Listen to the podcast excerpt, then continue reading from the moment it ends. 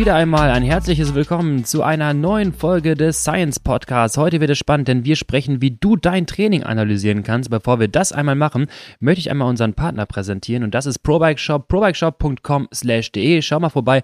Wir haben letztes Mal schon gesagt, das nächste Trainingslager naht. Die Saison ist auch schon fast in den Startlöchern. Der neue Reifen, die andere Kette darf es auch gerne mal sein. Schaut vorbei, da gibt es alles, was ihr braucht, um euch einzudecken für die ideale Straßensaison. probikeshop.com/de und damit leite ich über zu Lennart, der mir gegenüber sitzt in seinem äh, diesmal nicht den gleichen Ruffer-Pulli wie bei mir. ähm, wir sind, sehen unterschiedlich aus. Und äh, wie geht's dir? Gut, gut. Das war jetzt ein langes Intro. Ich bin richtig reingestolpert, ne? Mehr außer Atem als beim Mittwoch, wenn du mal wieder irgendwie über drei Minuten eine VZ Max äh, erklären musst. Ähm, ja, mir geht's gut. Ein gutes äh, Wochenende hinter mir, gut trainiert. Das habe ich gesehen. Ähm, hab äh, mal wieder, endlich mal wieder so eine lange Lit-Einheit äh, auf Swift Komm, hingelegt. ehrlich, du hast gesagt, endlich mal wieder. Hast du dich wirklich drauf gefreut? Hast du wirklich gedacht, geil? Oder? Ja, weil ich weiß halt immer so, das ist halt jetzt nicht irgendwie das, das Spannendste äh, auf der Welt, aber äh, ich habe mir den richtigen Tag ausgesucht. Ich habe es schon ein paar Mal gesagt, wenn genug Sportereignisse im Fernsehen laufen, ist das halt für mich äh, eigentlich super praktisch. Was, was lief im Fernsehen? Äh, es lief das Manchester Derby und für mich als Manchester United-Fan äh, war es ein sehr schöner Tag. Ähm, ich, Manchester United hat 2-1 gewonnen und als dann der paar 80. Minute das 2-1 fiel, hatte ich kurz beim Grundlagentraining Puls 150. Äh, das war richtig krass zu sehen. Efficiency-Faktor ist runtergegangen. nee, nee, das war tatsächlich nur wegen, wegen des zweiten Tors. Ähm, aber ja, das ist halt, ich finde sowas cool. Ich freue mich dann darauf, äh, nachträglich in der äh, Datei mir anzuschauen, wie genau ich getroffen habe und solche Einheiten im Vergleich zu natürlich Group Rides, die draußen ein bisschen mehr Spaß machen, sind aber einen Ticken effektiver und so Ja. ist es für mich eine ganz gute Balance, äh, vor allem im Lit-Training. Äh, eigentlich müsste es dann Lead-Training Lead -Training heißen, ne? ist mir letztes Mal aufgefallen. Vor allem im Lit-Fahren Aber Ist Lied das- willst du, Nee, willst willst du nicht sagen. sagen. Wir sagen Lit-Training, das ist falsch, aber wir machen es einfach. ähm, für mich ist es dann super, dann einfach mal so qualitativ hochwertige Einheiten sozusagen drin zu haben. Genauso wie man eigentlich ein Swift-Rennen fahren könnte. Äh, aber wenn man es ganz genau nimmt, dann sollte man eigentlich VZ Max Intervalle Aus fahren. deinem Mund diese Worte. Wäre schon immer gewesen. Ich bin mir ja meiner, meiner, meiner ja, Unartigkeit bewusst. Ich weiß ja, was ich dann falsch mache. Ähm, ja, für mich ist dann die richtige Balance und jetzt ist es halt auch, äh, ja, so eine Session indoors, wenn sie halt immer vier Stunden geht, äh, ist, glaube ich, dann auch eine, eine super Sache, auch wenn es nicht viel TSS gibt. Ähm, ja, was heißt viel TSS? Am Ende, genau das ist ja das, was wir auch so ein bisschen mal besprochen haben. Äh, TSS ist ein energetischer, also einfach eine Kalkulation energetischen Loads. So. Und ob das jetzt wirklich real die Physiologie auf Trainingsreize widerspiegelt, das, äh, ja, ich glaube, es ist kein Geheimnis, dass ich jetzt nicht der größte Fan davon bin. Und, ich äh, auch nicht. und auch die letztendlich die Kalkulation, die Metrics aus diesem Parameter heraus. Ähm, ja, und wenn die Leute schreiben, ja, mein CTL geht runter, ja, aber du hast ja auch ne, qualitativere Sessions teilweise gemacht, ein bisschen weniger Volumen und schießt auf einmal durch die Decke. Ähm, ich habe ja auch schon mal gesagt, meine 20 Stunden die Woche, die waren nicht so gut wie 8 Stunden oder bis zu 10 Stunden die Woche, aber halt richtiges Training. Und ja, Wenn der CTL hochkriegen willst, muss einfach zwei Stunden fahren und alle fünf Minuten sprinten oder sowas. Dann Ja. schießt die NP richtig hoch, dann schießt Genau. er die, schießen die TSS richtig hoch und dann äh, auf einmal hast du eine CTL von 150. so richtig schön, ich habe ja so eine, so eine richtige Quäleinheiten, wisst ihr ja selber, diese 3x20 mal 30, 30 und 4x10 Ja. plus 15 mal 30, 30.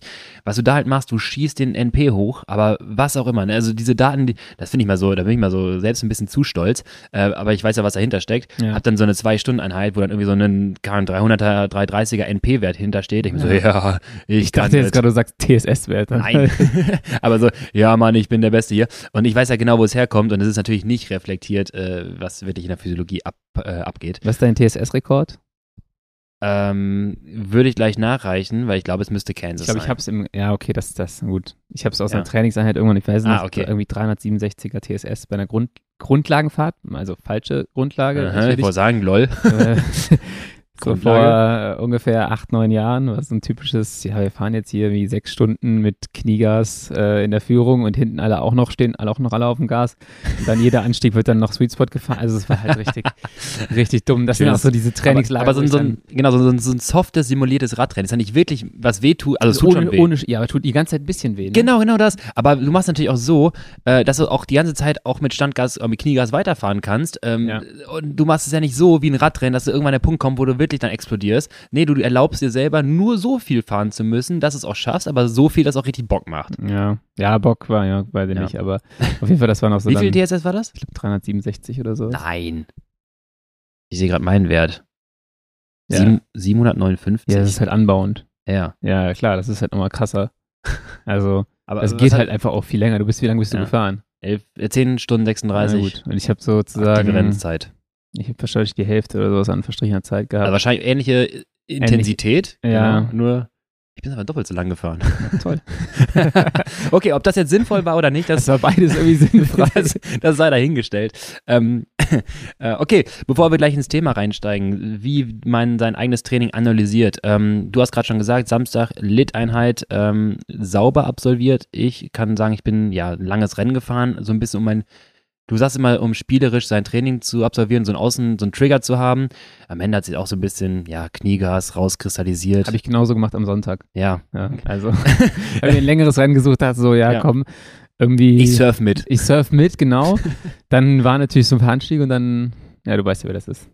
man, man kennt's. Ähm, nee, da, da weiß ich auch, dass ich gerne optimieren kann. Und was man daran gleich erkennt, das sehen wir bei Training Peaks. Äh, ist noch was zwischendurch passiert? Ähm, hier australische Meisterschaften waren. Äh, hast du aber gesehen? schon letzte Woche. Die waren, also genau, aber äh, haben wir gar nicht drüber gesprochen. Ha, ähm, Luke Plapp hat ja einfach keinen Bock auf Windschatten. Also, ich meine, stark gefahren, aber im Finale immer, Oh, so, z- immer so 10 Meter Loch gelassen. Also so immer auf Auge. Er ist halt vorher, wenn ich es richtig gesehen habe, ein paar Mal fast krachen gegangen. Und Ja, dann äh, im Finale halt, der krasseste Fahrer wieder für mich, äh, Jimmy Whelan. Mhm. Immer noch ohne Vertrag. Ich weiß nicht, äh, ob den mal jemand irgendwie wieder zurück in die World Tour holen möchte. Also, Ja, wir sind nicht World Tour, das ist Also. das Problem. Wir haben das Budget noch nicht zusammen. Ähm, aber der Typ verdient jetzt mal bei den australischen Meisterschaften ziemlich krass. Ähm, ja, dann, wenn er wieder in Europa fährt, dann wird es irgendwie dünn. Ich verstehe es nicht so ganz, aber äh, ich glaube, so den Motor hätte er schon. Und der ist dann, ja gut, ich hätte ihm was gewünscht, dass er wieder aufs Podium fährt. Letztes Jahr war er Zweiter, dieses Jahr war er am Ende Achter, glaube ich. Ja. Aber war ein, war ein krasses Rennen bei den Frauen auch. Ähm, Brody May Chapman wird australische Meisterin. Und äh, ich glaube, das war das erste Rennen für Track, was sie gefahren ist. Und die fährt jetzt auch bei der Tour Down richtig stark. Also, das ist schon eine ziemlich, ziemlich coole Fahrerin. Äh, und verdientermaßen hat sie sich da mal das Trikot geholt. Äh, und es ist mal ausnahmsweise nicht bei, äh, wie heißen die jetzt? Jayco Alula dieses Jahr. ähm, das, glaube schon. Das, was du sagst. Ja. äh, das war so, also australische Meisterschaften, jetzt Tour Down Under bei den Damen, heute zweite Etappe.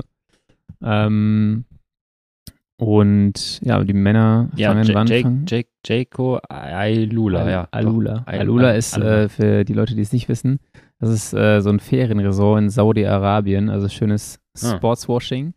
ähm, das ist auch das Resort, wo die bei der Saudi-Tour alle untergebracht sind. Also Ah, äh, ja. sieht ziemlich cool aus. Die Anlage ist in, mitten im in der Wüste in der so Wüste. Paradies wieder aufgebaut, ne? Genau. Schön.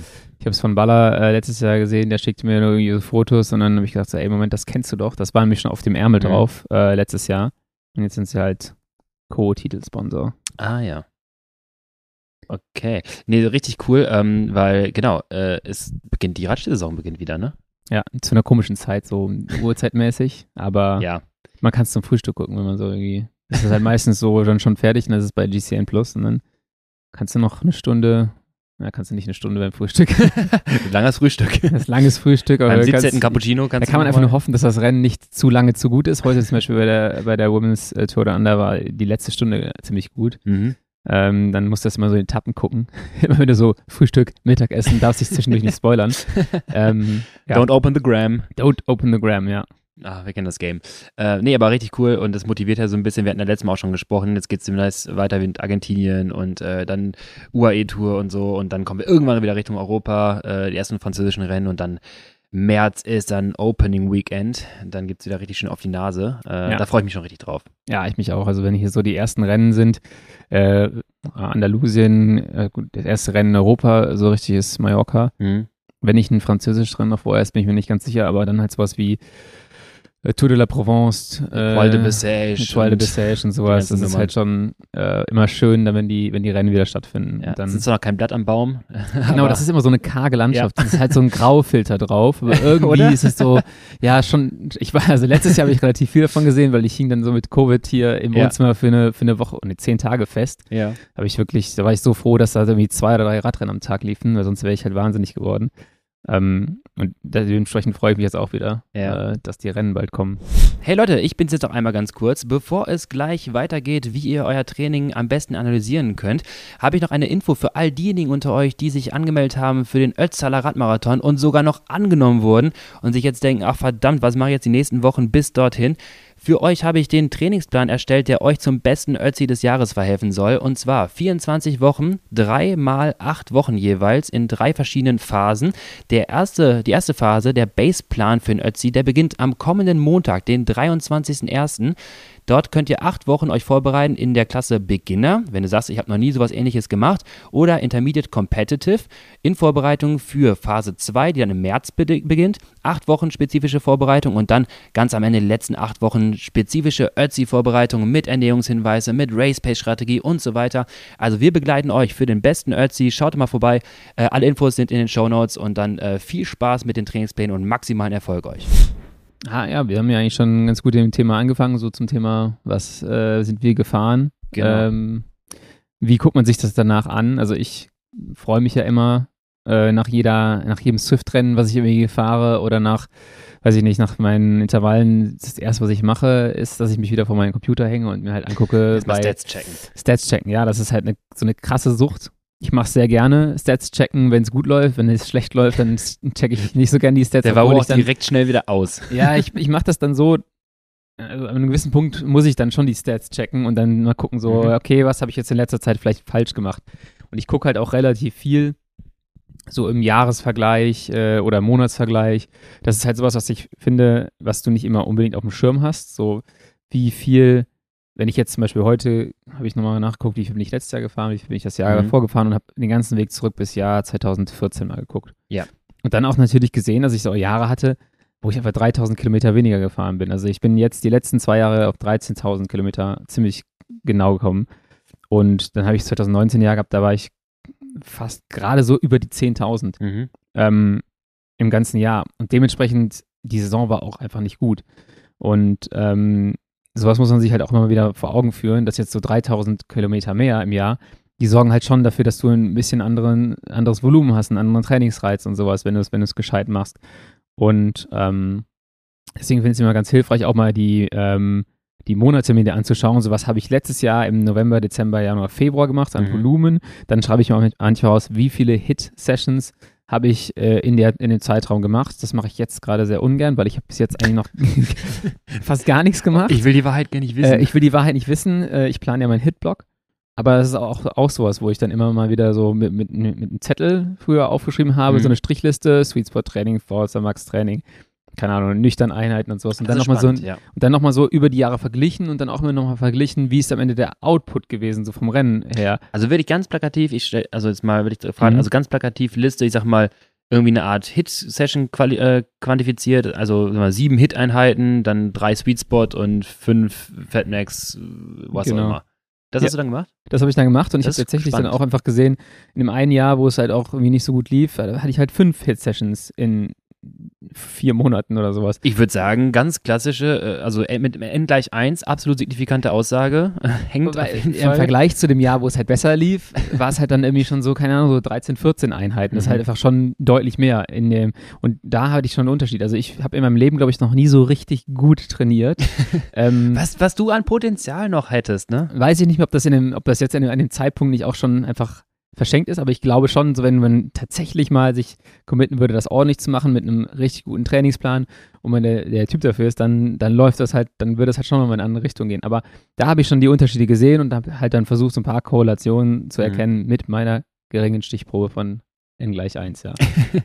Ähm, mein, mein jetziger Winter ist auch ein bisschen, muss ich sagen, zum ersten Mal richtig Chaos. Ähm, Ja. Sonst die letzten Jahre war es auch deutlich besser und ich weiß, letztes Jahr kam ich irgendwann in so einen Rhythmus rein, ähm, dass ich regelmäßig einmal pro Woche, das war die gut, das war die Kombination, nee, das war, Entschuldigung, das war vorletztes Jahr, da war fing Corona gerade so ein bisschen an, wo wir alle auf Mhm. der Rolle unterwegs waren. Da weiß ich genau, ähm, dass ich wöchentlich einmal die Woche mein 4 mal 8 Minuten gefahren bin. Richtig Ja. stumpf einfach. 4 mal 8 Minuten einmal die Woche Auf der Rolle. auf der Rolle. Ja, es war ja ekelhaft. Und ich hatte, äh, ähm, ich weiß noch genau, ich hab, weiß, was ich kombiniert habe, das wusste ich aber zu der Zeit nicht und das wusste äh, zu der Zeit noch keiner. Nüchtern mit äh, 4 mal 8 Minuten. Nee, Hitzetraining. Ich hatte nämlich keinen Ventilator zu der Ja. Zeit und das war ja das Frühjahr, wo es halt auch schon wieder wärmer wurde. Du konntest nicht draußen fahren, Ja. weil was machst du bei 18 Grad auf der Rolle? Und ich fahre halt dann irgendwie äh, vier mal acht Minuten und weiß genau, ich, meine Körperkerntemperatur, die ist, die ist hochgegangen, wie sonst. Ich halt kam von, vom Rad runter, zwischendurch habe ich mir Eis immer auf die Stirn gepackt und den Ja. Nacken und so. Ich kam vom Rad runter, ich habe das Gefühl gehabt, ich habe Fieber. Ja. Ich habe das nicht mehr äh, abgepuffert bekommen. Das war nicht so geil, muss ich sagen. Ich hätte mir auch viel mehr mich darauf konzentrieren müssen. Aber zwei Jahre später erkennt man, dass das ein potenzieller äh, leistungssteigernder Reiz sein könnte, wie auch Höhentraining. Und ich weiß nicht, ob das ist ein bisschen jetzt wieder Scheinkorrelation und Gefühl. Aber ich muss sagen, ich habe mich relativ schnell an, diese, äh, an das Training richtig gut angepasst. Ja. Also das ging relativ rasant vorwärts. Und was ich halt eigentlich damit sagen möchte, genau, strukturiert einmal die Woche Hit. Ähm, das kam dann im Jahr danach durch den, äh, durch den ProBike Hitwoch auch wieder. Jetzt ist es äh, in letzter Zeit ein bisschen eingeschlafen. Zur Zeit habe ich richtig Bock auf die Dienstagsrennen, äh, Science-Rennen. Aber halt einmal die Woche muss es trotzdem nochmal kombinieren. Ich hake da kurz mal ein. Für Bitte. das Dienstags-Science-Rennen haben wir jetzt das erste Mal auch zwei Kategorien. Jo, stimmt. Erklär mal bitte. Äh, das kann man nicht so richtig schön einstellen, weil ich habe dann Kategorie äh, C, glaube ich, hinzugefügt. Die geht so bis 3,2 Watt pro Kilo. Also alles, was unter 3 Watt, Dreieinhalb, 3,2, glaub ich. Dreieinhalb? Nee, ich glaube 3,2. Okay. Ja, egal. Ähm, auf jeden Fall alles, was da drunter ist, äh, meldet sich halt in der einen Kategorie, in der C-Kategorie an, der äh, Rest halt in der E, die ist 1 bis 5, aber da ist halt dann, äh, glaube ich, ein bisschen schöner für die Leute, die sonst äh, einfach keine Chance hätten, irgendwie mitzufahren. Ähm, Ganz kurz, starten die gleichzeitig alle? die starten allerdings alle gleichzeitig, ja. Es ist halt so ein bisschen, du kannst dich so ein bisschen mitziehen lassen, aber Okay. das konntest du halt nicht irgendwie einstellen, dass die unterschiedlich Das starten. hätte ich jetzt glaub gesagt, das wäre cool, wenn die so drei Minuten nochmal bekommen und dann irgendwann läuft das so alles ein bisschen zusammen. Ja, aber dann versaust du im Finale den anderen das Rennen. Wie Weil- halt, äh, wenn die C-Klasse eingeholt wurde. Genau, sowas, Also- in, sowas in der Art. So, dann nimmst du die Stärksten mit und dann äh, überleben die im Windschatten und alle anderen gehen krachen. Also Das war meine Technik. das war deine Überrunden lassen, warten, bis der Zug von hinten kommt und das ab ist, dafür. Das ist aber grausam. Ja, das stimmt. Aber äh, ja, das ist so viel zum Science, äh, Science Swift Rennen. Ja. Das ist dein Rhythmus, so Science äh, Race dienstags, mittwochs der Litwoch. Genau. Äh, ist für mich das Gleiche. Dann habe ich donnerstags welche frei und mache freitags meine, meine, meine Intensitäten. Bei mir ist es dann samstags, genau, und dann äh, Sonntag der lange, der lange Tag. Äh, und das ist auch eine ja, ganz gute Kombination auch für all diejenigen, die halt einen Rhythmus brauchen. Ähm, dann wirklich, sag mal, prinzipiell, wenn, es, wenn du jetzt keinen Trainingsplan direkt vor der Nase hast, aber prinzipiell einen groben inhaltlichen Rhythmus äh, vorgegeben zu bekommen, oder sich selber den entsprechend zu strukturieren, weil man auch entsprechend die Kapazitäten verteilen kann. Wenn ich weiß, ich habe Dienstag das Hit-Training, kann ich das besser vorbereiten, das Race meinetwegen, ähm, und abends am Mittwoch den Lit-Ride, dann kann ich auch ein bisschen, äh, ja, weiß ich, den kriege ich immer umgesetzt und Ja. Samstag habe ich absolute Kapazitäten, mein Hit-Training zu schaffen, so. Und äh, das ist natürlich für die, für die eigene Steuerung relativ sinnvoll. Wenn du jetzt äh, vom Rad steigst und äh, dein Training analysierst, so können wir verschiedene Szenarien eigentlich Ja. machen, weil, weil du hast ja natürlich äh, Intervalltraining, sei Genau. es Sweet Spot oder Hit-Training oder Laktatshuttling und sonst was auch immer und eine, eine Lit-Einheit. Ich finde, eine Lit-Einheit ist natürlich erstmal nicht so spannend auf den ersten Blick. Ja, genau. Jetzt finde ich sie mittlerweile, je mehr ich sozusagen weiß, desto spannender wird es eigentlich auch eine Lit-Einheit zu analysieren. Vorher war es halt so, was soll ich mir eine Lit-Einheit angucken? Ja. Ähm, womit analysierst du dein Training erstmal? Welch, mit, welchem, mit welcher Software oder welcher Plattform? Ähm, ich renne wieder ein bisschen übers Ziel hinaus und zwar WKO 5. Ja. Äh, das ist die Offline-Version von Training Peaks. Ähm, eine Software, die man sich dann kaufen kann. Es ist so ein bisschen das, manche kennen es vielleicht, äh, also ein paar Prinzipien gibt es bei Golden Cheetah, aber ich finde das Interface da nicht schön. Ähm, Ja, also ich auch Training, nicht. Training Peaks ist dann wirklich schon clean und man kann auch vor allem, das finde ich sehr, sehr spannend, eigene Plots und eigene Grafiken aus den Daten sehr gut ähm, erstellen. Bei WKO jetzt. Bei WKO, Training, genau. Und du kannst dann die Schnittstelle zu Training Peaks herstellen, sodass deine Einheiten automatisch importiert werden. Oder du machst einfach äh, für alle anderen Softwares, auch übrigens für euch Leute, gehst, man geht in seinen Account auf die Settings, scrollt einmal runter und da gibt es irgendwann den Bereich, ähm, wenn es quasi parallel mitarbeitest, ähm, den Bereich, dass du dort äh, Trainingseinheiten als Sammelexport rausziehen kannst. Da kannst du ein Datum eingeben, das ist dann im Reiter Export Data, Workout Files und dann schreibst du from und sagst du, keine Ahnung, letzten äh, halbes Jahr vielleicht. Und dann Ja. machst du einen Export und hast dann das ganze letzte halbe Jahr äh, irgendwie 150 Fit-Einheiten, die du halt dann runterladen kannst und dann in eine andere Software äh, überspielen kannst. Einfach Sammelexport da rein und so mache ich das mit WKO ganz gerne. Und ähm, genau, zu deiner Frage, was gucke ich mir bei Lit-Training an? Oder bleiben wir bei Training Peaks für die, für die, für die gesamte Folge, glaube ich. Weil, Ja. Also ich, ich gucke es mir bei Strava und bei, bei Training Peaks an, ja, ähm, weil ich bei Strava so ein bisschen besser finde mit dem Intervalle raus markieren. das, finde stimmt. ich, läuft einfach ein bisschen einfach. besser. Ähm, aber grundsätzlich ist so mein Go-To-Place dann Training Peaks. Äh, ich glaube, das nutzen halt die meisten Leute Ja. auch und ich glaube, dann bleiben wir jetzt einfach mal für die, für die Folge hier ähm, mehr oder weniger bei Training Peaks erstmal. Aber du hast schon den Finger gehoben. Ja, genau, ich, ich würde auch ganz gerne, auch, ich bleibe auch dabei, wir wollen, ich würde nur ganz gerne gleich ein, ähm, halt dich an die Regeln. okay, ein, ein Metric erklären, Ja. ähm, und zwar den sogenannten Efficiency Factor, kommen wir gleich zu, was das ist, und ich wollte dann nochmal ergänzen, dass bei WKO das Schöne ist, dass du Efficiency Factor Average Werte bekommst über Wochen oder Monate hinweg. Mm, ja. Und das meine ich gerade mit WKO, mit Sammelexport. Wenn du ein Jahr Daten hast, dann kann, oder ein halbes Jahr, kann ich ziemlich genau an den Daten sehen, ob ein Athlet in Shape ist oder nicht. Ähm, Ja. Allein durch diesen Verlauf dieses Wertes. Ähm, bevor wir das machen, würde ich einfach vorschlagen, wir gehen mal diese Metrics durch. Was seht ihr eigentlich bei Training Peaks und was heißt das für euer Training? Und dann sagen wir mal, welchen Metric wir wann am besten anwenden für unser Training. Ähm, Genau. Äh, Ich würde sagen, am besten, wer alle, die das nacharbeiten wollen, macht das am äh, PC, an wirklich an der, an der ähm, am Browser-Version, weil äh, Mobile-Version, diese App oder äh, auch, auch ähm, iPad, das ist alles ein bisschen unübersichtlich, finde ich. Und wenn du dann auf deine Einheit draufklickst, so, dann hast du im ersten Fenster erst einmal die ganzen Zusammenfassungen, wie lang war die Einheit, wie viele Kilometer bist du gefahren, äh, Geschwindigkeit, Kilokalorien, Höhenmeter, TSS. Ja. So, das sind so Parameter, die haben wir ja schon mal in der Vergangenheit besprochen.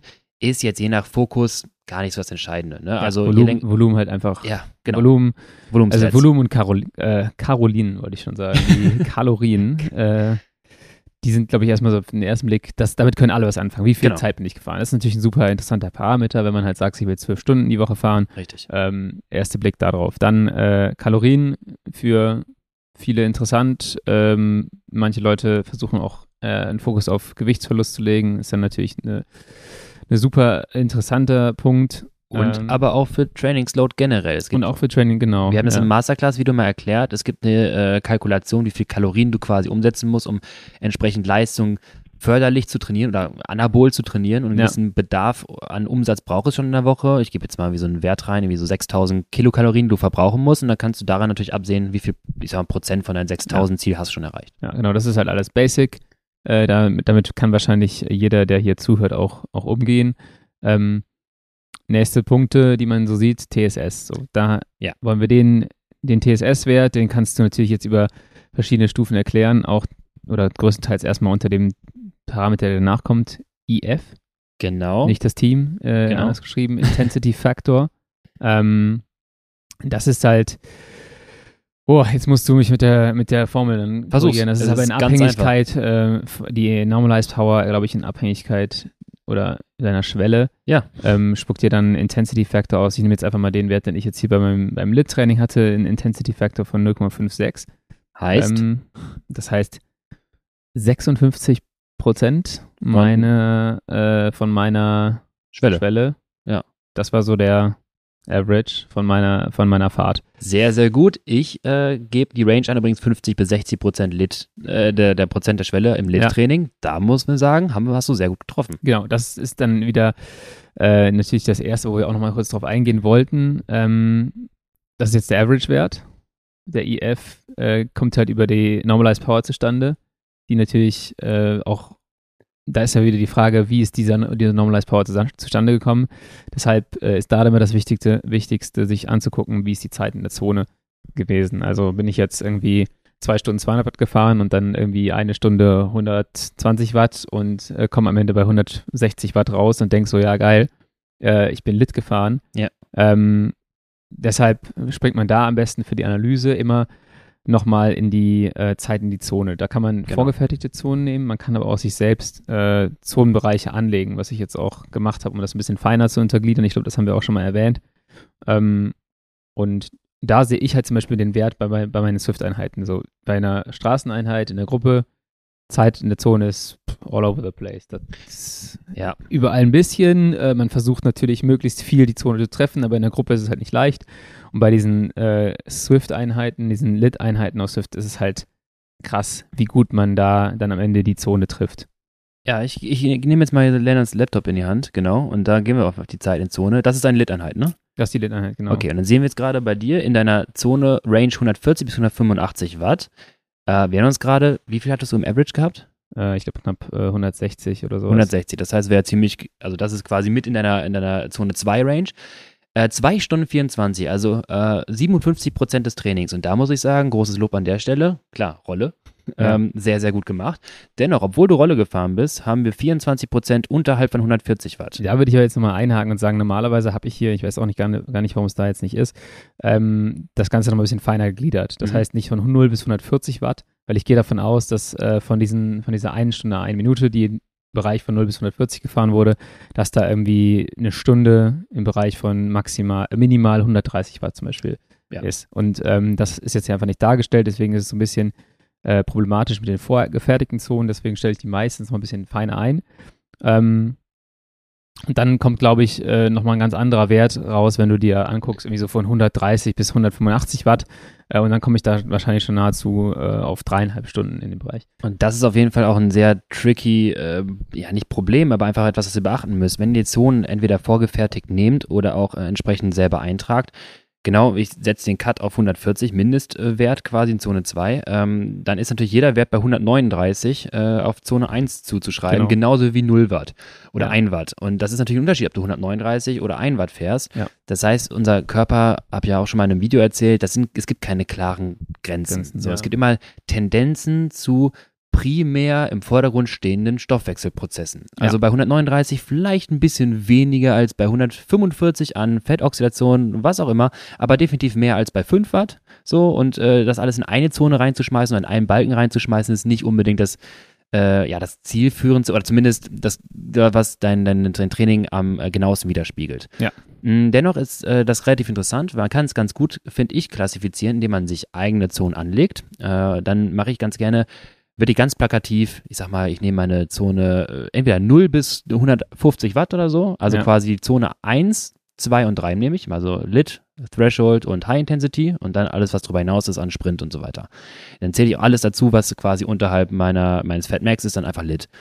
Ähm, wenn ich aber genau sehen will und klassifizieren will, wie viel ich davon gerollt bin, dann hilft mir, finde ich, ganz gut die, ähm, die Power Distribution Chart. Ähm, das ist quasi diese Leistungseinteilung, wie ihr quasi von den Zoneneinteilungen kennt, also Zeit Mhm. in Zone, nur dass man es dann einfach mit fixen Werten, Balken quasi äh, eintragen kann. Das heißt, du sagst halt, oh gut, ich mache jetzt 25 Watt Schritte und dann kriegst du dann nochmal den, den exkludiert davon den 0 bis 25 Watt Bereich raus. Und wenn du dann in einer vier Stunden Einheit durchs Bergische siehst, äh, guck mal, ich bin eine Stunde gerollt, dann kann man sagen, ha, guck mal, da kann man auch so ein bisschen nochmal optimieren, was das, äh, das Weitertreten anbetrifft. Ja, ich würde also, alle- wenn ich jetzt nochmal hier drauf gucke, ich weiß nicht, warum die Zonen jetzt wieder ein bisschen anders aussehen, das muss die resettet haben, aber dann würde ich mir halt auch sowas machen, so zwischen 0 und 25 Watt ist so die Rollzone, sage ich Genau. mal, oder ich fahre auf Ampeln zu Zone. Die Ähm, Fahr auf Ampelzuzone finde ich ein bisschen ja. unhandlich, aber es ist Aber auf jeden Fall ist es halt diese Zone. Dann würde ich sagen, ich habe darüber hinaus dann eine Zone, wo ich sozusagen mein, mein Lit-Training verordne und vielleicht schaue ich mir dann an, wo war in meiner Diagnostik irgendwie so der Wert, wo ähm, meine Fettoxidation merklich runtergeht und nehme mir das so ein bisschen als Cut-Off-Wert Genau. sozusagen äh, nach oben hin. Und dann habe ich eigentlich eine ganz gut rausgeschnitten, wie viel Zeit ich in der Zone verbracht habe im Lit-Training. Und dann ist das für mich eigentlich mit der wichtigste Teil ähm, meines, meiner Lit-Analyse, würde ich mal behaupten, mit den Werten, die du jetzt noch zusätzlich äh, oder den Parametern, die du zusätzlich jetzt noch äh, erwähnen willst. Nee, äh, absolut. Das könnt ihr alle mal zu Hause machen. Bei der letzten Lit-Einheit, die ihr wirklich gefahren seid, ich habe das, glaube ich, in einem Video auch schon mal gemacht, dann durften alle mal drunter kommentieren. Und jetzt bist du selber in der Verantwortung mal, schau doch mal rein. Deine letzte lockere Einheit, wo du wirklich sagen würdest, da habe ich mein Lit-Training gut getroffen. Mach dir, mach dir selber eine Range, dass du sagst, okay, es war vielleicht Ziel bei 170 Watt, ich nehme jetzt die, die, die Phase 150 Watt bis 200 Watt. Ich nehme jetzt eine Range von 50 Watt, nehme ich jetzt mit. Ja. Dann gehst du in deine Training Peaks Analyse auf die Distribution Chart. Dann hast du oben rechts drei kleine Striche, ein sogenanntes Burger-Menü. Und dort kannst du alle Bin-Sizes, steht da, äh, auf dann in dem Fall 25 Watt oder 50 Watt filtern. Und dann schau mal, wie viel Gesamtzeit du wirklich in dieser effektiven Zone verbracht hast. Und wenn dieser Wert einer, sag mal, den Wert von 30% unterschreitet, dann hast du definitiv noch Potenzial in der korrekten Durchführung deines Lit-Trainings. Und ich Ja. kenne von mir äh, durchaus Trainingseinheiten, da habe ich es traurigerweise vielleicht um äh, 20% getroffen. Ja, Vor allem, wenn es auf der Straße ist. Das ist dann das Krasse. Also ich habe jetzt gerade bei mir gemacht, das ist schon relativ gut, äh, glaube ich, getroffen, die, die ganze Geschichte. Rolle halt, ne? Rolle halt, genau, draußen super schwierig. Ähm, worauf schaust du noch bei, bei einer Lit-Einheit? Genau, das ist also ein wichtiger Faktor ist, wie viel Zeit in Zone. Wir haben es gesagt, davon distanziert, nicht average, sondern Zeit in Zone ist relevant. Dein Körper interessiert nicht, was du im Schnitt gemacht hast. Wenn du eine Stunde drüber fährst, eine Stunde drunter, dann ist der Schnitt passend, aber Ja. es war nicht der richtige Wert. Was ich mir als nächstes anschaue ganz gerne ist der Efficiency Factor. Ja, Ähm, haben wir letztes Mal schon kurz drüber gesprochen. Genau, und jetzt äh, erkl- erkläre ich mal ganz kurz, was dahinter steckt. Ähm, und zwar relativ einfach ist es äh, letztendlich. Normalized Power geteilt durch die Herzfrequenz. Also wie viel Leistung kommt pro einzelnen Herzschlag aus deinem System? Ja. 150 Leistung, 150 Herzfrequenz, 1,0 Efficiency Factor. Und was bei Lit-Training ganz interessant ist, ist dann nämlich der Vergleich des Efficiency Factors in der ersten Hälfte des Trainings mit der zweiten Hälfte des Trainings. Ja. Das macht der sogenannte Power-to-Heart-Rate-Wert oder der Cardiac Drift-Wert. Ja. Auch den bekommt ihr bei Training Peaks, indem ihr dann einmal auf die Einheit klickt und oben rechts auf Analyze geht. Dann habt ihr quasi ein neues Menü. Und an der rechten Seite seht ihr Zusammenfassung Entire Workout. Und darunter steht dann irgendwo der Wert Efficiency Factor. Ich muss jetzt mal ganz kurz filtern, weil mein Herzfrequenzcode am Anfang rumspackte. So sehe ich aus wie ein äh, nahezu World Tour Fahrer. Aber real, ja, es geht, sind es 1,78 bei mir. Ist eigentlich schon ganz gut. Efficiency Factor in der ganzen Einheit. Ich muss zugeben, das war das 97 Kilometer Rennen. Das ist aber auch kein, ja, da, da muss ich jetzt mal kurz Bitte. einhaken schon. Mach es. Weil das ist jetzt hier, wir vergleichen jetzt eine, eine wirklich eine Lit-Einheit mit einem Standgas. Standgaseinheiten. Und ich wollte eben schon sagen, so der Efficiency Factor, natürlich je mehr du in so eine Standgaseinheit äh, gehst, da gehen deine Wattzahlen, verdoppeln sich ja mal irgendwie fast schnell. Aber Weil dein du Puls, antrittst. aber dein, ja, aber dein Puls Genau. verdoppelt sich halt nicht so. Genau. Du bleibst so, wenn ich jetzt sage, Lit ist bei mir von, keine Ahnung, ab 120 bis 130 oder sowas und dann fahre ich Standgas mit einem 150er Puls, aber habe irgendwie 100 Watt draufgelegt äh, Ja, und dann ist natürlich der Efficiency Factor da auch immer schon mal, schon mal deutlich höher. De definitiv, genau. Ähm, also ich würde auch mal klassifizieren den Lit Efficiency Factor Genau. und den Kniegas Efficiency Factor, dass man Genau, sich das, ja. sowas auch vergleicht, klar. Ähm, was ich hier jetzt aber nochmal hinzufügen wollte, wäre nämlich gewesen der äh, Parameter Power to Heart Rate Ratio. Das kann man auch im Kniegas-Training sich gerade anschauen. Ja. Gerade wenn du Kniegas fährst, also quasi ähm, dann dieser Vergleich des Efficiency Factor in der ersten Hälfte zur zweiten Hälfte und letztendlich dieser Cardiac Drift. Und das ist mal so ein Indikator, wenn man sieht, okay, ich habe ein bisschen zu viel Intensität gewählt in meinem Lockertraining, ich bin mit der Gruppe ein bisschen zu stark gefahren ähm, oder ich habe mich zu schlecht verpflegt, ich habe kaum getrunken, ich habe zu wenig Kohlenhydrate aufgenommen und so weiter. Kleiner Angeber, das ist ja, willst du jetzt hier mit deinem Beispiel schon mal 0,11 1-1. Ich, äh, ist schon mal ziemlich gut. Das heißt, Ja. hast dich gar nicht so übernommen.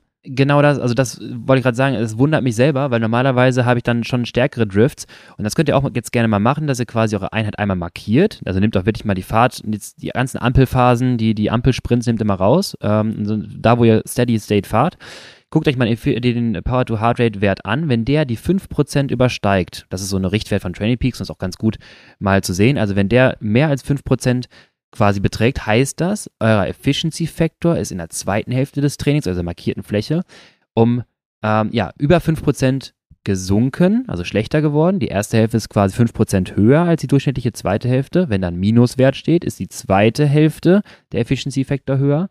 Und äh, wenn das halt die 5% übersteigt, heißt das, irgendwas hat sich stark drastisch verändert in deinem äh, System. Ja. Lennart, 5,22 Prozent. ich würde sagen, ist okay. Das ist okay, würde ich sagen. ja, genau. es, ist, es, ist, es wirft Ähm, immer noch. äh, Ne? Und dann, ich merke das halt krass. Ich, das, Mhm. ich, ich sehe das ja schon dann in der Einheit oft kommen.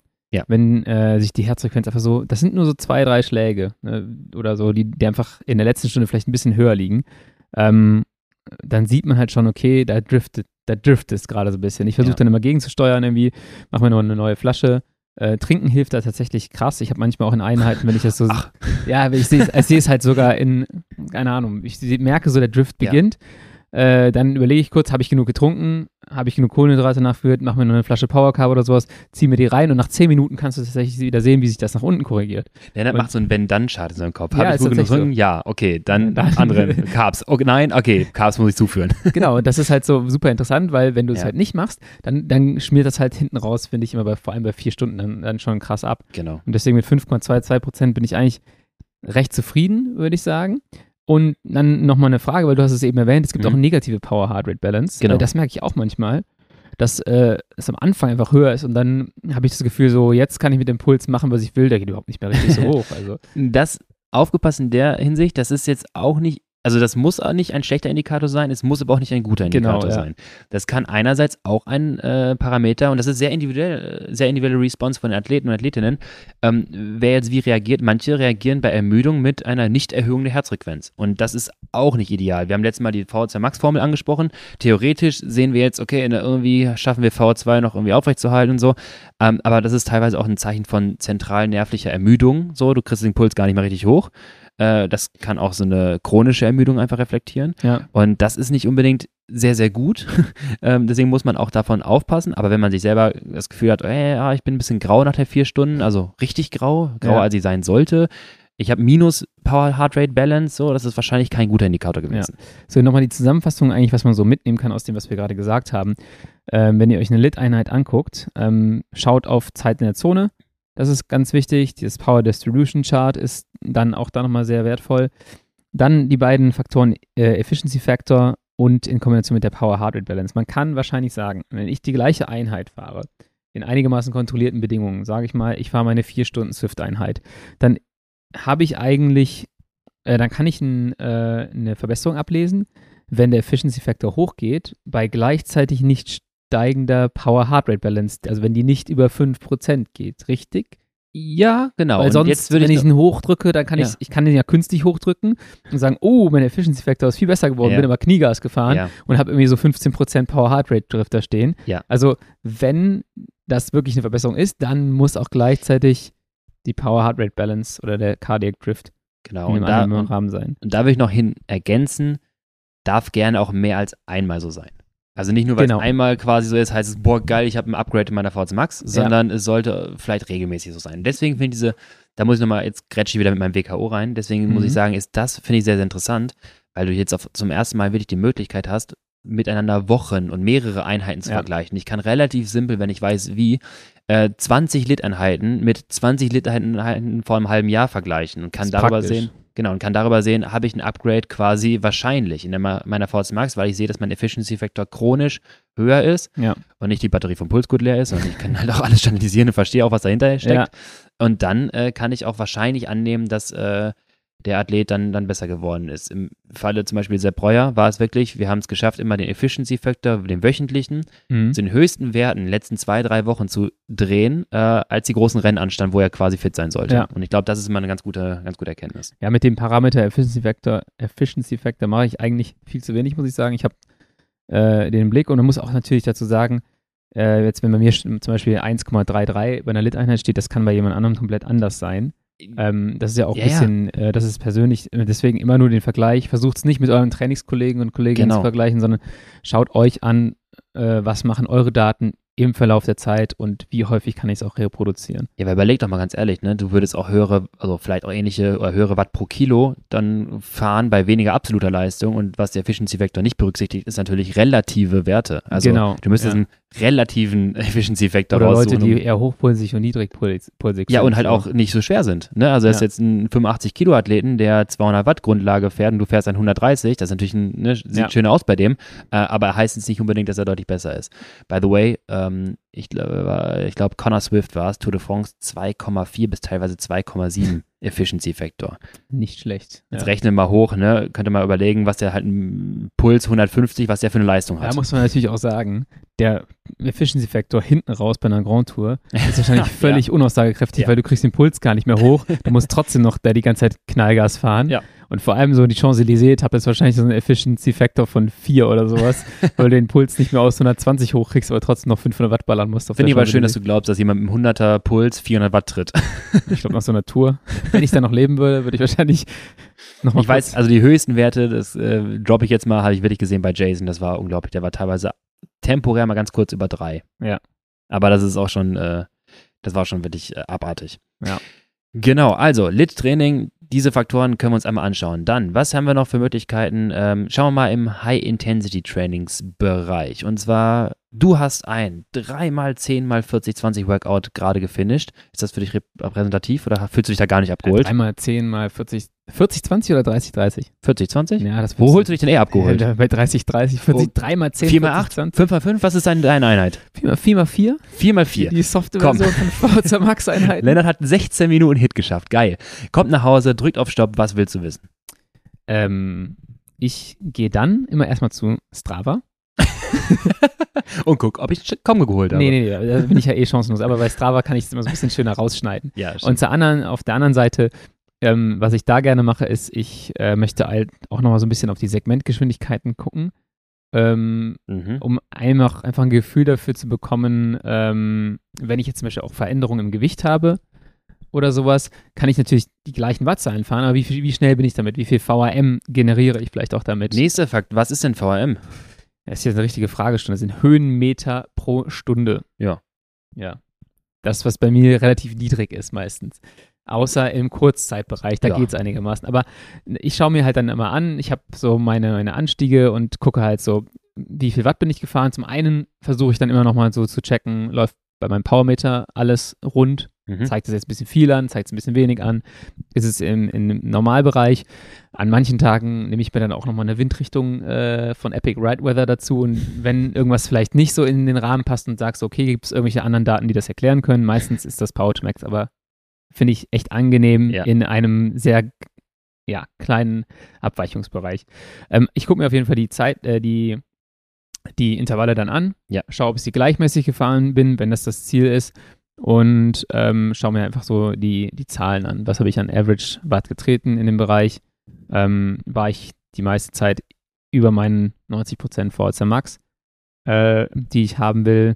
Und dann schaue ich mir vielleicht bei einer High-Intensity-Einheit noch an, wie ist auch so der Pulsverlauf, so nach der, nach dem oder in, von Intervall zu Intervall und auch zwischen den Intervallen. Wie schnell droppt der Puls wieder runter zwischen bei 4x4 Minuten in den zwei Minuten Pause, die ich mache. Mhm. Und wo, wo ist so der Ausgangswert auch?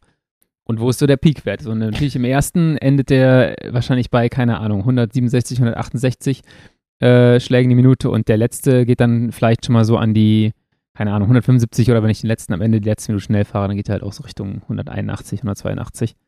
Und das ist, glaube ich, so das, was ich als allererstes mache, wenn ich High-Intensity-Einheiten mir anschaue. Okay, ähm, da hast du schon einige Punkte angesprochen, genau, die sehr, sehr, sehr wichtig sind. Ähm, und ich würde jetzt auch da ein bisschen dran anknüpfen wollen und vielleicht nochmal ein bisschen äh, das mit, einer, mit ein paar Zahlen unter, unterlegen. Äh, vor allem zum Beispiel das mit der Herzfrequenz. Äh, es gibt immer wieder diesen Wert in Literatur, 90% der maximalen Herzfrequenz. Wo kommt das her? Wir haben letztes Mal schon gesagt, eine Interpolation aus ähm, Leistung und Sauerstoffaufnahme. Also je mehr Leistung, desto mehr Sauerstoffaufnahme, linearer Zusammenhang. Genauso ähnlich auch mit der Herzfrequenz. Das heißt, je mehr Leistung, desto mehr Herzfrequenz. Und wenn wir sagen, wir können eine Zeit klassifizieren, wir sagen mal in deinen Hitbereich ab 90% der maximalen Herzfrequenz, ich werfe jetzt mal 165 in den Raum, so, Ja. dann zählst du quasi nachher die Zeit, in der du die 165 Schlägen überschritten hast. Ähm, um ungefähr einschätzen zu können, wie viel, oder ob du in diesem Bereich unterwegs warst, den es braucht, um deine VHC Max anzupassen, denn wir wollen überhalb von 90% der maximalen Sauerstoffnahme Zeit verbringen, dann Ja. werden wir besser in unserer VHC Max. Jetzt ist das Problem allerdings, dass auch die Herzfrequenz, haben wir letztes Mal auch angesprochen, äh, hör gerne in die Folge nochmal rein, wenn du jetzt nicht ganz sicher bist, dass die auch beeinflusst wird von anderen Parametern. Das heißt, nur diesen Parameter zu sagen, ey geil, ich habe jetzt hier 40 Minuten Hit geschafft, Ja. bei 4 mal 4 Minuten, weil danach ist die Herzfrequenz nicht mehr runtergegangen. Ja. Oder ein Zwift-Rennen, ich habe das alles auch schon gesehen, habe das auch mit der Spiro schon verglichen, das ist nicht ganz äh, 100% aussagekräftig. Dennoch, toller Indikator, schön zu sehen, wie viel Zeit habe ich verbracht in 90% der maximalen Heartrate. Also das einmal als, als Orientierung. Ähnlich kann man es auch mit der Leistung machen. Man kann sich anschauen, wie viel Zeit im intensiven Bereich habe ich denn wirklich verbracht und ist mein Training, was ich so machen wollte, auch wirklich so bipolar, wie ich es haben wollte, sprich High-Intensity-Zone und Low-Intensity-Zone. Ne, locker fahren und Intervalle High-Intensity fahren. Ähm, das kann man machen, aber klar, wenn du im Training weißt, ich habe das irgendwie geschafft, dann wird auch diese Priorisierung rauskommen. Das ist Ja. relativ logisch. Ähm, was interessant ist, halt vor allem genau in die Sätze reinzuschauen und mal zu gucken, wo ist denn die Herzfrequenz, wo findet sie statt, wie schnell passt meine Herzfrequenz sich an auf die entsprechende Leistung. Ändert sich das auch innerhalb der Sätze? Und da orientiere ich mich auch ganz gerne äh, im Verlauf der Intervalle, so ab wann übersteige ich zum ersten Mal diese 165? Ist das nach einer Minute? Ist das nach zwei Minuten erst? Wenn du zum Beispiel einer bist, der sehr ja, langsam äh, anspringt, also ein Slow Responder nenne ich es mal, auf die Intensität, dann lohnt es sich vielleicht auch mal, nicht das 4x4 Minuten Protokoll zu wählen, sondern auf 5 Minuten zu erhöhen oder 6 oder Ja. 8 Minuten zu erhöhen, weil ich weiß, so ich komme relativ spät erst auf den Punkt, aber kannst dafür vielleicht länger halten. Das ist bei allen Niedrigglykolytern, also Typ Triathlon, Typ Langausdauer, so eher der Fall. Dann guck, dass du lieber die Zeit etwas länger hochdrehst, wo du halt entsprechend dann halt Zeit in dieser Zone verbringen kannst. Oder? Geh auf 40-20er. Oder fähr, fährst die erste Minute ein bisschen rüber. Oder fahr Hit Decrease, genau. Ja. Das ist natürlich auch eine Möglichkeit, aber das ist dann, das ist ja natürlich ähm, Hit Decrease, also quasi die 1,30 sehr intensiv, dann 3,30 etwas weniger intensiv, aber dann noch überhalb der Schwelle. Äh, geile Trainingseinheit. Ähm, Problem an der Sache ist, bei allen Niedrigglykolytern werden die Probleme haben, die Leistung zu erzeugen, die es bräuchte, um in diesem Bereich stattzufinden, weil sie natürlich nicht so viel Laktat produzieren. Uns Okay. zwei fällt das dann, ich sag mal, nicht so schwer. Wir kommen dahin, es tut kacke weh, Ja. aber wir kommen dahin. Manche tun sich da ein bisschen schwerer mit und deswegen ist es ganz gut, wenn man sich erstmal rantastet an, keine Ahnung, äh, erstmal zwei Minuten Intervalle und später dann vier oder halt dann Hit Degrees dann irgendwann am Ende. Ja. Okay. Genau. Was interessant ist übrigens ganz gut, ähm, jetzt an der Stelle der Vergleich, weil wir vorhin drüber gesprochen haben, Efficiency Factor und Power to Heart Rate zu meiner letzten 40-20er Einheit. Efficiency Factor 1,85. Okay. Natürlich Mhm. schwierig, ne? Also Ja. ne, sieht jetzt ganz cool aus, aber äh, war natürlich auch sehr viel Leistungswechsel mit drin. Ähm, Average-Wert äh, an, an äh, Durchschnittsleistung 234 Watt. Ja. Normalized Power 286 Watt. Eine Stunde war es jetzt mit 3 mal 8 mal 40, 20. Power to Heart Rate, Cardiac Drift 10,61. Interessant. Bei mir, ich habe jetzt gerade meine letzte, meine 4x4 Minuten auf der Rolle offen. Da ist es äh, 4,64. Das heißt, da habe ich den, den Drift gar nicht so krass. Das ist natürlich wieder Vergleich erste zur zweiten Hälfte. Da musst du mal gucken, was nimmt er jetzt quasi. Nimmt er jetzt noch die Ausfahrtzeit, also nimmt er in der zweiten Hälfte nur einen Satz mit und die erste Hälfte sind drei Sätze. Das kann natürlich sein, ja. Genau, also wenn ihr sowas macht und Cardiac Drift auch schauen wollt über die Intervalle, versucht, dass ihr bitte die Mitte aller Intervalle auch dann halt trefft oder halt dann äh, die Zeit quasi wählt. Es nimmt immer noch die erste Hälfte zur zweiten Hälfte, aber dennoch sehr, sehr interessanter Wert, sich das mal anzuschauen, aber erwartet nicht, dass ihr dann unter 5% bleibt, weil das ist Hit-Training. Ja. 5% Grenze gilt nur für Low-Intensity-Training. Du merkst halt auch, also ich merke halt meistens, wenn ich sowas gefahren bin, dass ich dann danach, keine Ahnung, wieder mein Lit-Tempo anschlage von 160 Watt und Mhm. der Puls ist einfach viel höher. Ja, auf also jeden Fall. viel, viel höher. Ich, und den kriege ich dann auch gar nicht mehr so in diesen, diesen Bereich nach unten äh, gedrückt, egal wie viel ich dann sauf oder esse. So. Das kann übrigens auch, es muss nicht, aber es kann ein Indikator für eine Leistungssteigerung sein. Das mache ich ganz gerne bei Athleten, wenn ich da mal reinschaue, ob die mit der Zeit auch ähnliche Probleme hatten und dann irgendwann Mhm. äh, ihr locker Lit-Training fahren, auf einmal die Puls wieder auf den Ausgang, äh, Eingangswert stattfindet. Und das finde ich sehr, sehr interessant. Und wie schnell, du hast vorhin gesagt, wie schnell der Puls auch wieder runtergeht nach dem Intervall.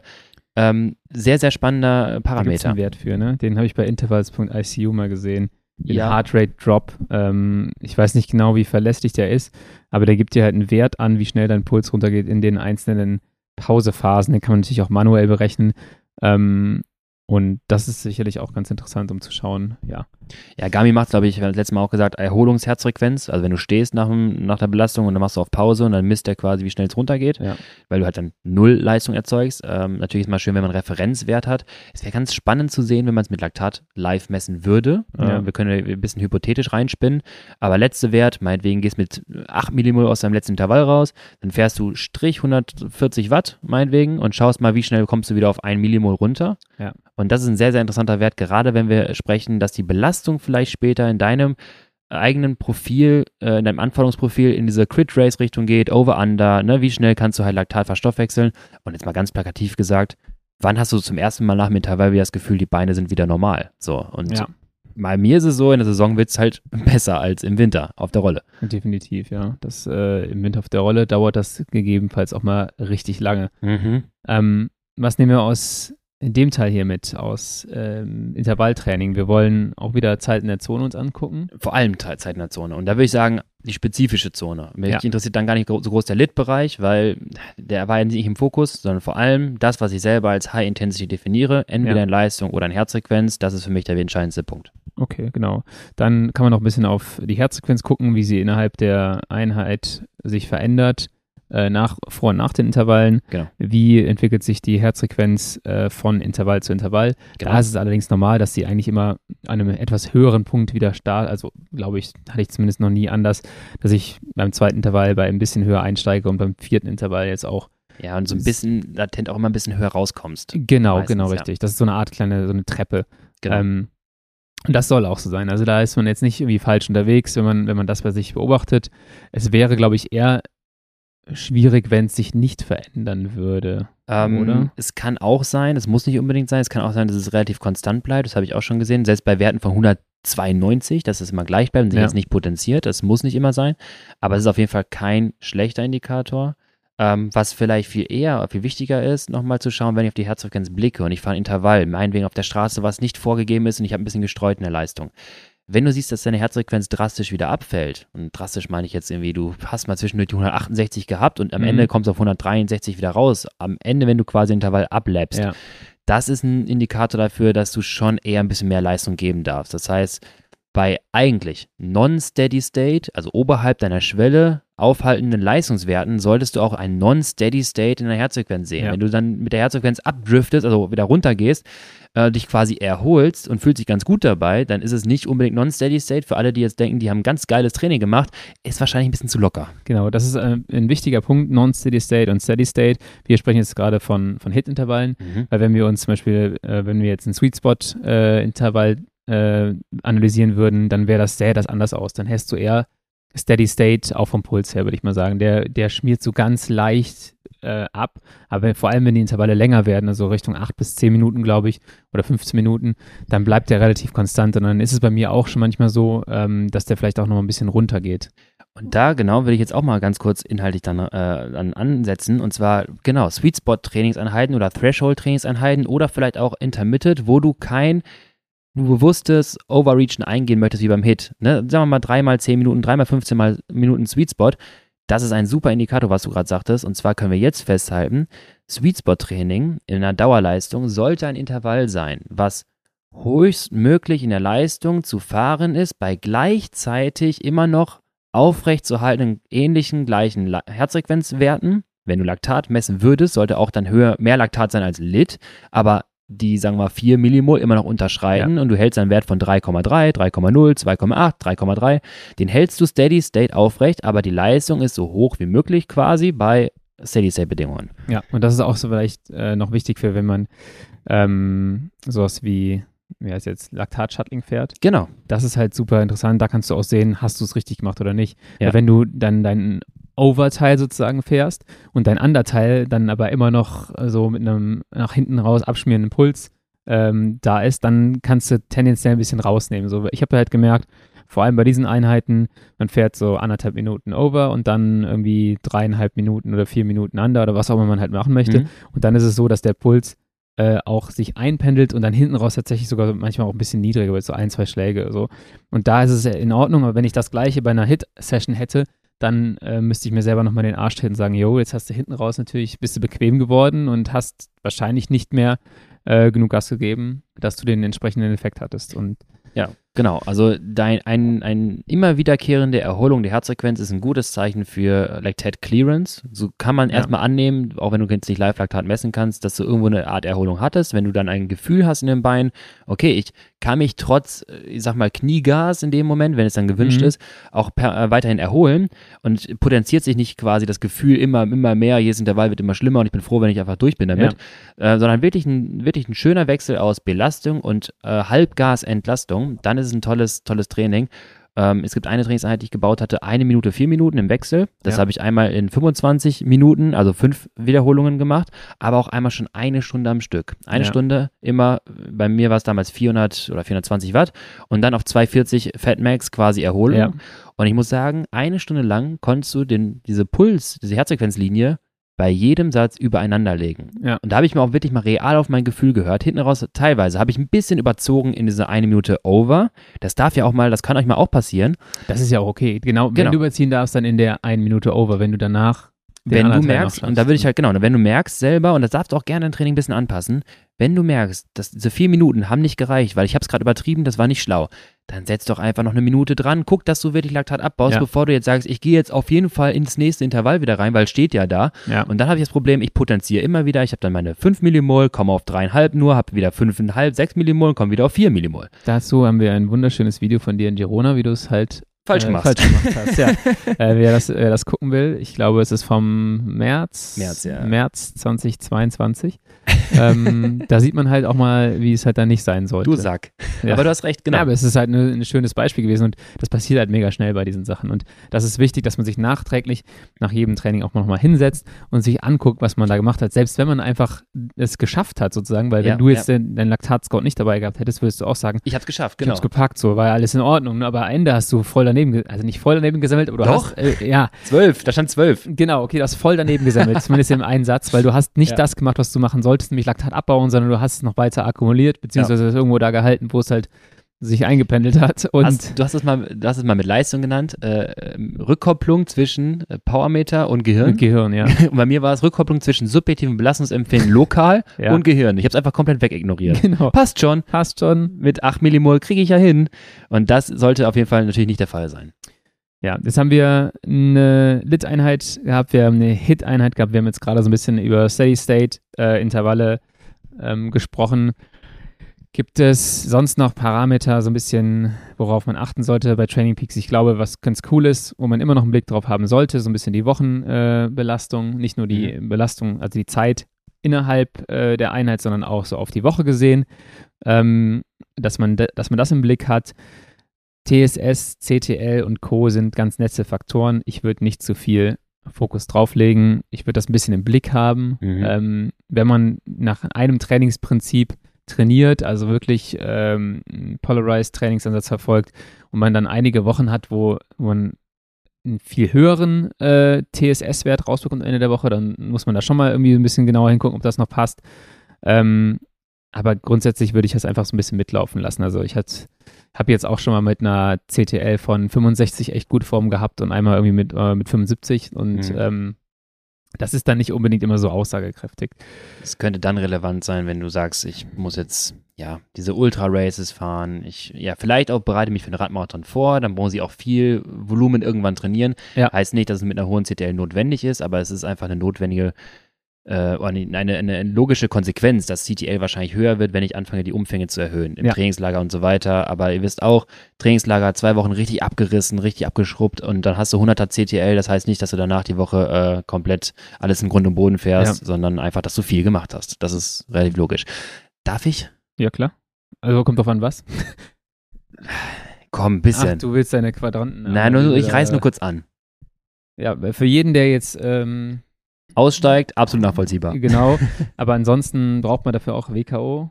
Nee, nee, halt es geht Golden sogar bei. Training Peaks. Das gibt's auch in Training Peaks. Äh, Wir machen die einfache Version für Training Peaks. Ja. Und zwar, du gehst auf deine Trainingseinheit, wieder Analyze, scrollst dann einmal runter und dann sollte irgendwo das Fenster, äh, das ist so eine Art Punktewolke, sollte auftreten. Falls es das nicht gibt, wie bei Lennart gerade, Ja, da muss man hier in die Chart Library gehen. Genau. Das sind so drei Striche. Oben hast du Chart aufbauen. Library und dann gibt es dann den Scatterplot. Den darfst du dir einmal gleich hier in das Menü reinziehen. Und Scatterplot ist letztendlich ähm, Datenpunkte, ein Y und ein X wird dann zugeordnet. Das kannst du selber bestimmen.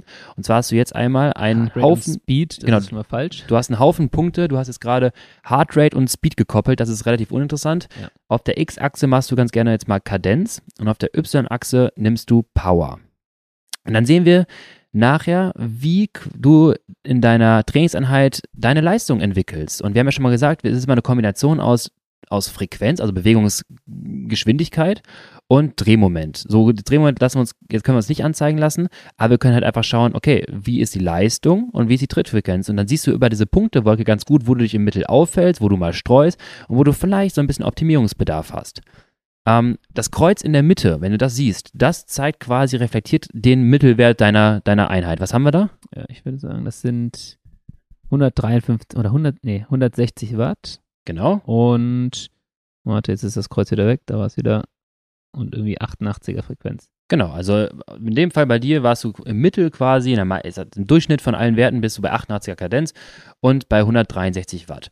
Was interessant ist, ist vielleicht, wenn man mal anschaut, was passiert mal in einem Radrennen oder was passiert in einer Hit-Trainingseinheit, denn dann bekommst du relativ ähm, zwei große Bereiche an, an Punkten, also so eine Art Punktewolke, die sie klassifizieren. Ja. Einmal der Low-Intensity-Bereich, ich sag mal alles bis 150, 200 Watt und einmal der High-Intensity-Bereich. Und wenn du dir da mal genau drauf schaust, dann sehe ich zum Beispiel in meinem Fall, Wenn ich meine 40-20er gefahren bin, dann bin ich meine Intensität, also quasi 400er Watt Bereich, immer eher bei 80 bis 90er, eher 80 bis 85er Kadenz gefahren und selten mal den Wert von 100 Umdrehungen überschritten. Und da darf man sich ganz gerne selber auch mal reflektiert damit beschäftigen und dann teilweise ermahnen, wenn ich sage, okay, ich möchte mein HIT-Training vor allem kardiovaskuläre Response, also Herz-Kreislauf-System aktivieren. Und ich hau nicht nur die Leistung mit einem dicken Drehmoment, mit einem dicken Gang, äh, viel über Kraft, dass ich irgendwie auf meine 400 Watt komme, sondern auch systematisch über eine strukturelle neuronale Ansteuerung einen sauberen Tritt, den Wout van Aert Tritt, den wir mal so lieben, ja. so möchte ich es erzeugen. Und dann gucke ich meine Einheit und sehe, ich fahre eine 83er Kadenz eigentlich immer nur oder 80er, fahre viel im Stehen, wenn ich 400 Watt fahre dann ist das so ein bisschen ja, sauber vor sich hingefuscht. Und das ist trotzdem natürlich immer noch ein guter Trainingsreiz, aber ich wollte es eigentlich anders haben. Und ja. dann schaut doch mal gerne selber darin rein. Also X-Achse Kadenz, Y-Achse Power. Äh, man nennt sich halt Scatterplot, quasi Leistung und, und Trittfrequenz. Das Ganze gibt es jetzt als Ausblick bei WKO als Quadrantenanalyse. Das bedeutet letztendlich, ich teile das Ganze in vier Bereiche ein. Also quasi Low Cadence, dicker Gang und Low Torque, also wenig Kraft, wenig kleiner, mhm. also dicke, wenig Kadenz und wenig Kraft oder zum Beispiel viel Kraft und dicke Kadenz, viel Kraft und hohe Kadenz und kann mal schauen, wie viel Zeit ich in welcher Zone verbringe und wie ich so die Leistung erbringe und ob ich das optimieren möchte. Gut, den, den, die Grafik finde ich jetzt eigentlich okay. Damit kann ich leben. Ähm, ich habe da gleich noch irgendwie ein paar Fragen zu, aber die sind eigentlich außerhalb des Podcasts, die sind eher so ein bisschen auf Swift-Rennen ähm, ja, abgezielt. Achso, in der, eine andere, Entschuldigung, ich muss, mhm. jetzt unterbreche ich gerade, aber in dem ähm, Kontext übrigens, ich habe ja äh, begeistert letzte Woche erzählt von meinem Bikefitting und dass ich auf einmal eine höhere Kadenz ja. fahre. Und das möchte ich jetzt so ein bisschen mitbeobachten. Auf Swift gerade schwierig, weil ich da immer noch neige dazu, die Kadenz zu weit runterfallen zu lassen. Bin aber letztens auf der Straße gefahren, habe das Gefühl, ich fahre deutlich höhere Kadenzen. Mhm. Und jetzt kann ich anfangen, bei diesem Scatterplot das mal sichtbar zu machen. Ist das nur ein Gefühl oder sehe ich das wirklich? Aber am ehesten dann halt auch tatsächlich noch auf Swift, würde ich sagen. Wenn du ja. zwei, zwei ähnliche Einheiten vergleichst. Definitiv. Dann hast du eher. Ja, komplett kontrolliert, das stimmt. Ja. Ich neige nur immer dazu, das immer so, so ein bisschen vor sich hin dümpeln zu lassen. Da bin ich halt ganz ehrlich. Da habe ich auf der, auf der Straße eine höhere Kadenz. Äh, haben viele, auf Swift dann ein bisschen geringer, wegen der mechanischen Effizienz. Aber dann müsste es eigentlich, so ehrlich gesagt, dann auch, wenn du jetzt nicht drauf achtest und du die Position hast, die ein bisschen besser ist und du halt sollte auch da sollte es auch da automatisch passieren. Ja. Und dann wirst du, glaube ich, vor allem da halt ein störfreies Bild bekommen. Ähm, und ja, ich glaube, das, das wird, also ich habe da schon krasse Erfahrungen mitgemacht. Also, dass ja. da wirklich zehn äh, APM mehr standen ja. als, als vorher. Und vor allem, krass. vor allem bei allen Erg-Mode-Fahrer unter euch, die sowieso die Leistung vorgeben, ist die Trittfrequenz jetzt der einzige Parameter, den ihr selber ja steuern könnt. Ja. Und da schaut doch mal genau in diesen Vergleich der Einheiten rein. Wann gab es mal Tage, wo du sagst, ich da irgendwie war sehr stark ermüdet? Wann war es ein flüssiger Tritt? Mhm. Schau doch mal den Scatterplot an. Vielleicht siehst du, dass die Kadenz deutlich höher war und vielleicht tut dir das auch ganz gut, das auch mal ein bisschen im Hinterkopf zu bewahren, auch eine höhere Kadenz anzuschlagen. Ja, und das noch für das ganze Thema, ich glaube, wir sind ganz gut durchgekommen jetzt, aber für das ganze Thema der Analyse oder der eigenen Trainingsanalyse, hinterlasst euch da auch wieder Notizen. Das ist ganz wichtig, weil genau ja. was du gerade gesagt hast, ich musste mir dann auch eintragen, heute miese Beine, dann kann ich dann wirklich in zwei oder drei Wochen, auch ja. wenn, ich mal, wenn ich mal gucke, sagen, ich sehe hier eine Korrelation zwischen miese Beine und vielleicht niedrige Trittfrequenz. Also, okay, ich war vielleicht ermüdet und äh, deswegen bin ich halt mit, einer niedrigen, mit einem niedrigen Gang gefahren, Super. weil ich tendenziell müder bin. Aber dafür muss ich halt die Information da drin haben und ich muss dann halt auch äh, mir alle zwei, drei Monate mal die Zeit nehmen, dass man durch seinen Training Peaks durchgeht und sagt, so ja, ich schaue mir den Kram jetzt nochmal an. Ja, ich habe das letztens mit Sepp dann gesprochen im, im, im Bikefitting, als ich meinte, das ist die äh, Negativ-Abwärtsspirale des äh, Drehmomenttodes. Wenn ja. ich im Rennen Probleme bekomme, fange ich an, noch mehr über Drehmoment zu arbeiten. Die Beine gehen zu und ich arbeite noch mehr über Drehmoment. Und um das jetzt zu weit auszuführen, dadurch entsteht eine sogenannte Vasokonstriktion. Das heißt, du drückst deine eigenen Gefäße ab, je mehr du über Kraft fährst. Ja. Und dann kommst du in eine Abwärtsspirale, du hast Laktat drin und dann drückst du noch die Gefäße zu, um quasi Sauerstoff ranzuliefern und du produzierst noch mehr Laktat und irgendwann fährst du dann nur noch eine 50er, 60er Kadenz und ockst dann den dicken Gang rum und kommst dann gar nicht mehr aus dieser Abwärtsspirale raus und da gilt es halt genau das mal zu analysieren und ein bisschen zu optimieren. Genau. So, ich habe eben schon zweimal zusammengefasst äh, für die einzelnen Einheiten. Ich glaube, grundsätzlich haben wir euch jetzt noch ein bisschen mit an die Hand gegeben, worauf ihr schauen könnt ähm, in eurem Training Peaks, wie ihr so ein bisschen eure eigenen Sachen mal hinterfragen könnt, mal analysieren könnt. Ähm, und das hat mir auf jeden Fall immer geholfen, Rückschlüsse aus dem Training zu ziehen und das Training noch besser umsetzen zu können. Auch in Einheiten, wo ich immer das Gefühl hatte, es funktioniert doch. ähm, kann man sicherlich nochmal reinschauen, ob das auch wirklich der Fall ist oder ob das nur ein subjektives Empfinden ist. Und schreibt einfach euer subjektives Empfinden auch gerne mit in die Kommentare.